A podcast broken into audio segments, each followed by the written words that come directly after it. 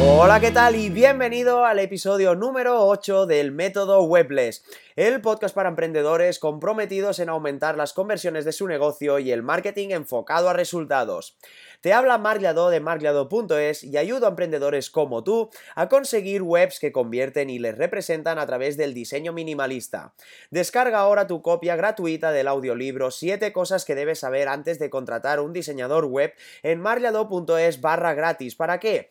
Pues para saber si el diseñador web que vas a contratar es de fiar y tiene los conocimientos técnicos necesarios para que tu proyecto web sea un éxito. Para saber cómo evitar todos los problemas que pueden surgir con el desarrollo de tu proyecto web, pero sobre todo para saber si el diseñador web va a saber captar la idea que tienes para tu página.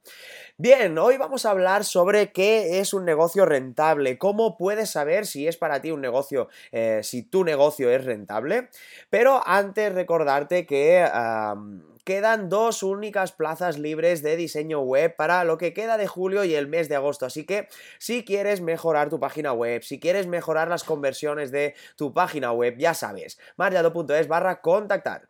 Bueno, vamos a ver por el programa de hoy. Eh, y la pregunta es esa, ¿no? ¿Qué es un negocio rentable? Y lo primero de todo sería definir un poquito lo que es un negocio rentable. Así que eh, un negocio rentable sería aquel que te genera los beneficios suficientes. Pero, ¿qué son esos beneficios suficientes? ¿no? Pues dependerá mucho de cada uno. Dependerá mucho de tu nivel de gastos, dependerá mucho del nivel de vida que llevas o que quieras llevar en un futuro cercano. Entonces, comentarte que para todos pues es distinto, ¿no? Ese, ese nivel de gastos. Eh, por ejemplo, unos necesitan más y otros necesitan menos. No es lo mismo un chico de 19 años que vive con sus padres eh, y no tiene gastos apenas que un padre de familia con tres hijos y una hipoteca, obviamente, ¿no? Son situaciones muy, muy, muy distintas, por lo tanto, el negocio rentable será diferente en cada caso.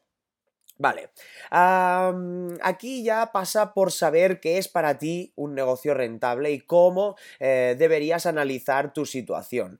En este caso, deberías eh, analizar los gastos generales de tu día a día.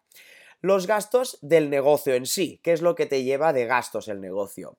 La cantidad de beneficios que necesitas para cubrir todo esto, ¿vale? Y si quieres tener ahorros, contarlo también como algo necesario. Así que, eh, sabiendo también, obviamente, qué nivel de ahorros quieres tener cada mes. No es lo mismo ahorrar 50 euros al mes que ahorrar un 20% de tu facturación. Entonces, deberías saber qué nivel de ahorros quieres tener y añadirlo también a esos gastos, entre comillas, ¿vale? Para saber para ti cuál sería ese negocio rentable.